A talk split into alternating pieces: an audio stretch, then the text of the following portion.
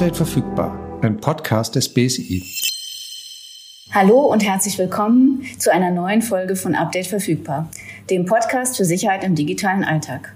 Mein Name ist Ute Lange. Mein Name ist Michael Münz und in dieser Folge geht es, wie bereits angekündigt, um Sicherheit in deutschen Kinderzimmern.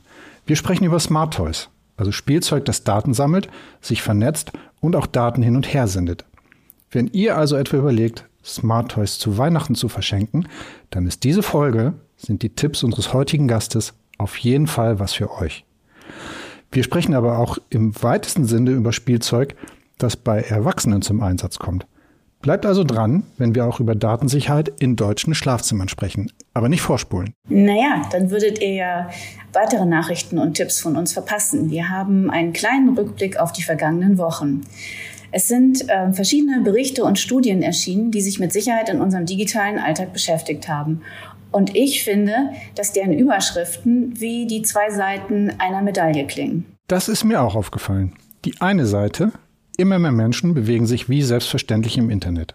Die Online-Studie von ARD und ZDF hat herausgefunden, dass grundsätzlich 95 Prozent der deutschsprachigen Bevölkerung ab 14 Jahren das Internet nutzt, 80 Prozent sogar täglich. Wir sind also alle irgendwie online unterwegs, rund um die Uhr, aber damit kommen wir zur anderen Seite der Medaille, denn das Internet ist kein Ponyhof. Leider überhaupt nicht.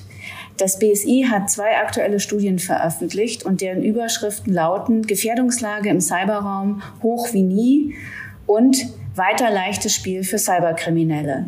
Im ersten Bericht, dem BSI-Lagebericht, etwa werden Schwachstellen in Soft- und Hardwareprodukten thematisiert. Demnach wurden im Jahr 2021 mehr als 20.000 Schwachstellen in Softwareprodukten registriert. Das entspricht einem Zuwachs von 10 Prozent gegenüber dem Vorjahr. Das finde ich schon eine ganze Menge. Und warum sollten wir das wissen und warum sollte uns das zu denken geben? Weil, da haben wir schon öfter hier drüber gesprochen, jede Schwachstelle in Soft- und Hardwareprodukten ein potenzielles Einfallstor für Angreifer ist und die Informationssicherheit in Verwaltung, Wirtschaft und Gesellschaft gefährdet etwa durch Ransom-Angriffe, die ja hier auch schon häufiger eine Rolle gespielt haben, also die Cyberangriffe auf Unternehmen, Universitäten, Behörden, Krankenhäuser und auch andere lebenswichtige Einrichtungen. Und das mit dem Ziel, Lösegeld zu erpressen. Diese Angriffe gelten als aktuell größte Bedrohung im Cyberbereich. Und das Digitalbarometer des BSI wiederum macht unter anderem deutlich, wie oft wir Opfer von Cyberangriffen werden. Jede bzw. jeder Vierte ist demnach schon einmal Opfer von Cyberkriminalität geworden. Bin ich ja auch. Ne? Wir erinnern uns, vor zwei Folgen hat Michael Mayer ja auch darauf hingewiesen, dass Daten von mir im Netz rumschwirren. Ich bin aber zum Glück noch nicht finanziell zu Schaden gekommen. Wie viele andere leider. Den größten finanziellen Schaden verursachten laut der Studie Betrugsmaschen und durchschnittlich verloren Betroffene durch sie 674 Euro. Ja, ich musste bei diesen ganzen Studien ein bisschen an die Anfänge des Internets denken. Also früher waren diejenigen, die online waren, die Minderheit. Und es gab dann, um uns alle da reinzulocken und es schmackhaft zu machen, eine Werbung mit Boris Becker. Ich weiß nicht, ob du dich an die erinnerst. Der saß vor einem Rechner und hat sich per Modem eingewählt und hat dann am Ende erst gefragt, bin ich jetzt drin? Dann hat er sich gefreut, ich bin drin. Das war ja total einfach. Und heute ist es für die Cyberkriminellen offensichtlich so einfach, bei uns reinzukommen. Wir sind alle im Netz und gleichzeitig bietet das natürlich viel mehr Angriffsmöglichkeiten. Und das ist für mich so ein bisschen die Klammer zwischen diesen ganzen Studien. Ja, an die Werbung kann ich mich auch total gut erinnern. Und ähm, ja, ich kann mir auch gut vorstellen, dass es tatsächlich immer noch leicht ist für Hacker, sich bei uns Zugang zu verschaffen zu Daten. Und weißt du, was mich da beim BSI-Bericht so besonders betroffen gemacht hat? Was denn? Dass wir offenbar noch immer nicht genug tun, um uns vor Cyberangriffen zu schützen. So nutzt beispielsweise nur knapp ein Drittel von Befragten die Möglichkeit, Updates automatisch einzuspielen. Also bei Hörern von einem Podcast, der Update verfügbar heißt, gehe ich mal davon aus, ist die Quote viel, viel, viel höher. Bitte. Ja, bitte. So oft wie wir das Thema Updates hier erwähnen, die Platte mit dem Sprung, wie wir es auch schon genannt haben, bin ich sogar ziemlich sicher, dass das bei unseren Hörerinnen eine höhere Quote ist. Aber um meine These zu überprüfen, könnt ihr uns ja mal schreiben, welche Tipps ihr für euren digitalen Alltag beherzigt habt, was vielleicht für euch besonders wichtig war und ähm, was ihr vielleicht auch weitergebt an andere, die nicht den Podcast hören, aber von eurem neuen Wissen dann profitieren können. Heute kommen übrigens noch weitere Tipps dazu. Genau, denn wir haben Martin Gobin von der Stiftung Warentest zu Gast. Mit ihm sprechen wir über Smart Toys, also dieses Spielzeug, das Daten sammelt und sich womöglich auch zum Austausch von Daten vernetzt. Smart Toys gibt es in Kinderzimmern, aber eben nicht nur dort. Hallo Martin, schön, dass du da bist. Hallo, ich freue mich hier zu sein. Ja, auch von mir herzlich willkommen. Danke, dass du dir Zeit für uns nimmst. Magst du dich mal kurz vorstellen? Was machst du bei der Stiftung Warentest und wie bist du dorthin gekommen? Ähm, ich bin dort Technikredakteur. Bei uns nennt sich das noch Multimedia, ein alter Begriff aus den 90er Jahren. Aber an sich beschäftige ich mich mit allen möglichen technischen Themen, Geräten, aber auch ganz speziell eben ähm, Sicherheit. Das heißt einmal Datenschutz, aber auch Datensicherheit, also Schutz vor Trackern und Schutz vor Angriffen. Und wie für jeden Gast haben wir auch für dich eine Entweder-Oder-Frage. Und da bin ich mal sehr gespannt, wie es bei dir ausgeht. Worauf würdest du lieber verzichten? Ein Jahr Internet oder ein Jahr Kino? Oh, das ist sehr schwierig, weil ich großer Kinofan bin und nebenberuflich noch Filmkritiken schreibe. Ähm, allerdings, ähm, das Internet liefert ja auch eine Filme nach Hause. Von daher würde ich eindeutig lieber auf Kino verzichten, weil die Filme kann ich zur Not auch zu Hause streamen. Okay, sehr pragmatischer Ansatz. Und hoffentlich mit allen notwendigen Sicherheitseinrichtungen ähm, installiert, wenn du streamst. Lass uns mal auf das heutige Thema kommen. Äh, was genau versteht ihr oder ist allgemein unter intelligentem Spielzeug? Umfasst. Also das Intelligent steht ganz einfach für, was wir auch sonst erkennen, den Begriff Smart und Smart steht immer für vernetzt, also internetfähig. Das heißt, internetfähiges Spielzeug ähm, kann eben dann mit dem Web verbunden werden, damit es zum Beispiel Fragen von Kindern flexibel beantwortet. Es gibt ja auch so Spielzeug, das auch sprechen kann, das aber nicht internetfähig ist. Und da ist es so, dass eben bestimmte Sätze vorinstalliert sind, aber mehr kann das Toy eben auch nicht. Und ein, ein internetfähiges, ein smartes Toy Toy kann eben Weltwissen wie aus dem Browser oder aus Wikipedia quasi aus dem Internet ziehen und gilt deswegen als smart, als schlau, weil es eben viel flexibler ist. Jetzt haben wir ja schon in unserer Podcast-Folge, in den Folgen immer mal wieder gehört, dass sobald ein Gerät sich Daten aus dem Internet ziehen kann, es dort auch Daten wieder hinschicken kann und es ja auch nicht immer klar ist, welche Daten da eigentlich hin und her wandern. Ähm, ist das auch so ein Risiko, was nicht nur für Kaffeemaschinen, Staubsauger oder äh, andere Haushaltsgeräte äh, gilt, sondern auch für Spielzeug? Ist das tatsächlich etwas, auf das man achten sollte? Ja, also jedes Gerät, was im Internet ist, kann prinzipiell gehackt werden. Die Frage ist nur, wie schwierig das Ganze ist. Und die Frage ist, welche Daten gehen darüber. Und hier ist es eben so, dass diese Toys gerade dazu da sind, mit dem Kind zu sprechen oder auch, dass das Kind mit dem Toy sprechen kann. Das heißt, es gehen auf jeden Fall schon mal Sprachaufzeichnungen rüber. Oft kann man sich auch Accounts anlegen. Da steht dann zum Beispiel der Name, also der Klarname des Kindes drin, ähm, das Geburtsdatum, vielleicht ist noch ein Foto dabei. Logischerweise wird auch die IP-Adresse gespeichert und die IP-Adresse verrät ja oft auch schon den ungefähren Standort. Das heißt, ähm, da geht schon mal einiges rüber und dann liegt es erstmal beim Anbieter. Das ist vielleicht noch nicht das Problem, solange der Anbieter das nicht missbraucht, was ja auch mal sein kann, wenn da ein ähm, Mitarbeiter ist, der unzufrieden ist. Ähm, es liegt teilweise auch bei den Eltern, die können alles abhören, was das Kind zum Toy gesagt hat. Da stellt sich auch die Frage, hat ein Kind nicht auch gegenüber den Eltern ein, ein Recht auf Privatsphäre? Aber das allergrößte Problem sind eben die Hacker.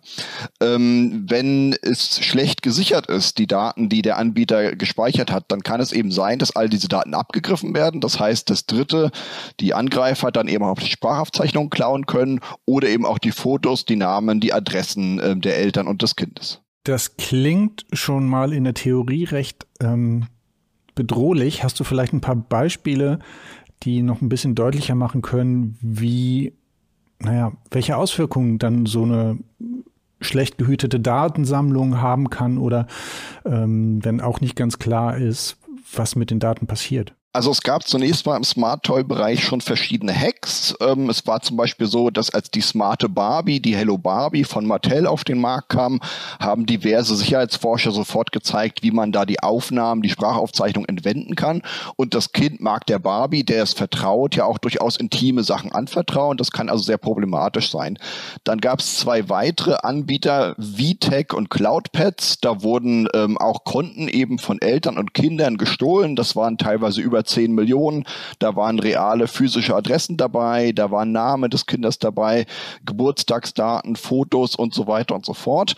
Die waren auch teilweise sehr, sehr leicht ähm, zu rauben, weil die völlig ungesichert im Internet lagen. Nicht mal mit einem Passwort geschützt. Einfach äh, auf dem Amazon-Server abgelegt, all diese Daten. Und neben den Hacks gibt's eben auch noch ähm, andere Gefahren. Wir hatten vor ein paar Jahren Smart Toys im Test und da war insbesondere ein Roboter dabei ähm, und damit konnte man einmal das Kind abhören, man konnte aber auch direkt mit dem Kind selber sprechen. Es war quasi wie eine Freisprechanlage und man konnte auch Text eingeben in eine App, die der Roboter dann in seiner Stimme gesagt hat. Und wenn ich jetzt der Hacker bin und vielleicht direkt mit dem Kind spreche, dann hat das Kind vielleicht Angst oder die Eltern hören, dass ich mit dem Kind spreche. Das wäre für mich als Angreifer also gefährlich. Viel bequemer ist es, Freitext in die App einzugeben, denn das sagt der Roboter mit seiner Stimme. Und der Stimme vertraut das Kind ja oder dem Roboter vertraut das Kind. Und das ist sehr, sehr gefährlich, wenn ich entweder das Kind dann zu mir einlade oder es bedrohe oder es ausfrage. Und für dieses ähm, Ausforschen und Kommunizieren mit dem Kind war keinerlei Hack nötig, sondern das war einfach ein Roboter, der mit Bluetooth verbunden werden konnte. Ich brauchte kein PIN eingeben, kein Passwort, ich brauchte keinen physischen Zugriff auf das Toy. Ich musste nur in der Nähe sein und ein Internet, äh, ein Bluetooth-fähiges Handy haben. Das heißt, ich brauche null Spezialhardware, null Hacker-Skills. Jeder, der ein Bluetooth-fähiges Handy hat, kann sich und in der Nähe des Toys ist, kann sich damit verbinden und eben das Kind damit abhören oder ihm drohen oder es einladen. Martin, das sind ja, wir haben ja schon öfter darüber gesprochen, dass es so zwei bis drei Aspekte gibt bei Datensicherheit. Ich höre jetzt raus, dass äh, viele von diesen Spielzeugen, vielleicht auch eine frühere Generation als heute, können wir mal gucken, wie das heute ist, von den ähm, Herstellerfirmen ähm, vielleicht noch nicht die nötigen Sicherheitsmaßstäbe ähm, oder Möglichkeiten hatten. Und dann gibt es die Möglichkeit, wenn ich als Elternteil oder auch als Kind mir so ein äh, Spielzeug zulege, ähm, dass ich ja vielleicht auch selber was machen kann. Können wir das nochmal voneinander so ein bisschen ja, ausdifferenzieren. Wo kann ich als jemand, der vielleicht jetzt zu Weihnachten auch so ein Spielzeug verschenken möchte, oder wo sollte ich drauf achten? Und wo ist es vielleicht herstellerseitig seit Tests wie euren auch ein bisschen verändert worden, dass das gar nicht mehr so einfach möglich ist? Also dann vielleicht erstmal zum ersten Teil der Frage. Was kann ich als Elternteil machen, wenn ich jetzt überlege, meinem Kind sowas zu schenken? Also zunächst mal natürlich googeln. Ist schon bekannt, dass quasi zu diesem und jenem Toy, was ich mir ausgesucht habe für das Kind, dass da schon Sicherheitsvorfälle bekannt sind. Also erstmal einfach eine Recherche, ähm, was ist da bereits vorgefallen. Und dann gibt es ein paar Merkmale, auf die man achten kann. Einige Toys haben zum Beispiel keine ständige Internetverbindung. Die holen sich ab und zu mal ein Update ähm, für die Software, für die Firmware, sind aber nicht ständig mit dem Internet verbunden. Das ist schon mal ein Vorteil, weil dann eben die Datenverarbeitung lokal stattfindet. Das heißt, es wird nicht alles sofort ins Internet übertragen, was das Kind zum Toy sagt. Dann kann ich gucken, hat das Toy ein Mikrofon und eine Kamera. Ähm, wenn das beides nicht hat, ist das ja schon mal ein Vorteil, weil dann kann das Kind nicht aufgezeichnet werden, weder was es sagt, noch ähm, wie es aussieht oder was es tut. Wenn Mikro und Kamera vorhanden sind, dann kann man sich ähm, anschauen, wie werden die aktiviert? Sind die daueraktiv? Muss ich die manuell aktivieren? Auch das wäre schon mal ein Vorteil, weil dann kann ich zumindest nicht unbemerkt ähm, beobachtet werden oder mein Kind kann nicht unbeachtet beobachtet werden. Ähm, wenn ich es dann tatsächlich kaufe, bietet es sich an, dass bevor ich das dem Kind schenke, es selber mal austeste, gucke, wie das alles so funktioniert, damit ich es selber wirklich kenne. Wichtig wäre auch nach der Nutzung, es wirklich auszuschalten. Sonst ist es möglicherweise im Standby, kann immer noch senden und deswegen ausschalten. Und ganz, ganz wichtig, und das habt ihr in eurer Sendung ja auch schon öfter thematisiert, sind starke Passwörter. Normalerweise habe ich ja bei dem Anbieter dann eben Nutzeraccount, den ich einrichte. Und ähm, wenn ich ein schwaches Passwort verwende, dann sind die Daten eben auch sehr, sehr leicht zu klauen. Und deswegen das nicht unterschätzen. Ein starkes Passwort verwenden. Stark heißt möglichst lang, möglichst ähm, ja, komplex. Das heißt kein Wort, was es gibt. Ähm, und eben auf jeden Fall immer ein eigenes Passwort verwenden. Also nicht dasselbe, wie man für den E-Mail-Account oder für Amazon verwendet. Denn wenn dann einmal das Passwort geklaut wird, sind gleich ganz viele Accounts betroffen, sondern jeder Account braucht ein eigenes starkes Passwort. Ja, viele der Punkte, die du gerade genannt hast, sind ja tatsächlich die, die wir auch in den Folgen immer mal wiederholen, also Passwort, Updates und solche Geschichten. Was mich jetzt so ein bisschen betroffen gemacht hat, ist, dass ich mich offensichtlich als Verbraucher nicht darauf verlassen kann, dass das, was ich bekomme, zumindest einen, einen Standardsicherheitsaspekt hat. Also ich muss tatsächlich im Einzelfall nochmal genau gucken, das Gerät, was ich gekauft habe oder das ich verschenken will, wie sind dort die Einstellungen, was muss ich da machen? Es gibt also offensichtlich keine, keine Regulierung oder keine Gesetzgebung, die bestimmte Gefährdung von vornherein ausschließt. Da kommen mehrere Probleme zusammen. Also zunächst mal ist es so, dass diese Toys oft von Firmen produziert werden, ähm, die vielleicht sehr gut darin sind, einen Roboter zu bauen oder die gut darin sind, einen Teddy zu bauen, also erfahrene Spielzeughersteller, die aber mit IT-Sicherheit bisher in ihrem ganzen Firmenleben nichts zu tun hatten. Das ist schon mal ein Problem. Und dann kommt hinzu, dass die natürlich einen Marktdruck haben, soll schnell auf den Markt, ohne große IT-Sicherheitsüberprüfung, soll günstig verfügbar sein. Also bitte kein Penetration-Testing, das kostet ja alles Geld. Ähm, das sind die ersten Probleme. Und dann ist es mit der Regulierung eben so, bestimmte Gesetze gelten natürlich, zum Beispiel das Daten, äh, Datenschutz, äh, die Datenschutzgrundverordnung, die gilt natürlich, auch andere Datenschutzgesetze gelten. Aber es ist schon so, dass um die Zuständigkeiten sich gerangelt wird. Wer ist überhaupt für Smart Toys zuständig? Ist es die Bundesnetzagentur? Die hat vor ein paar Jahren ein Smart Toy verboten. Das war die Puppe Kayla. Ist es vielleicht das BSI? Sind es die Landesdatenschutzbehörden? Wer ist da zuständig? Und dann ist es eben so, es gelten zwar Datenschutzgesetze, aber es gibt meines meines Wissens keine technischen Mindestanforderungen. Und ähm, das wäre sehr, sehr sinnvoll, denn ich hatte ja erklärt, ähm, das Hauptproblem ist, dass die Bluetooth-Verbindung ungesichert war bei einigen Toys. Dass äh, beim Erstverbinden, beim Erstkoppeln kein PIN oder kein Passwort oder kein physischer Zugriff nötig war. Und dieses ganz einfache Mittel würde ja schon reichen. Also ähm, da müsste quasi einfach vielleicht gesetzlich die Mindestanforderung geschaffen werden. Wenn ihr solche Bluetooth-Toys baut, dann setzt zumindest voraus, dass ein PIN oder ein Passwort nötig ist bei der Ersteinrichtung. Also das heißt, wenn ich das richtig verstanden habe, also ich denke jetzt mal so über meine elektrischen und auch teilweise mit dem Netz verbundenen Geräte zu Hause nach, da gibt es ja bei manchen doch Regeln. Also ich glaube, du kannst keine Kaffeemaschine und keinen Föhn auf den Markt schmeißen, der nicht nach bestimmten Standards eben auch sicher ist. Nun sind es vielleicht Geräte, die noch nicht alle mit dem Internet sprechen. Die Kaffeemaschine haben wir schon häufiger zitiert. Da gibt es auch schon mal Probleme.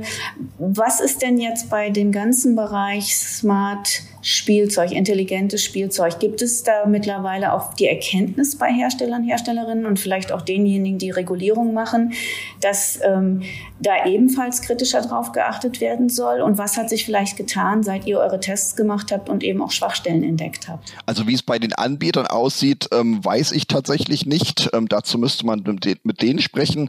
Ich glaube, im Politischen ist da immer noch zu wenig Bewusstsein. Also es gibt sehr viel Regulierung, wie du es ja auch gesagt hast, wenn man jetzt irgendein Gerät auf auf den Markt bringt. Die elektrische Sicherheit ist ganz wichtig oder wenn ein neues Shampoo oder eine Zahnpasta auf den Markt kommt, da gibt es alle möglichen ähm, Testverfahren.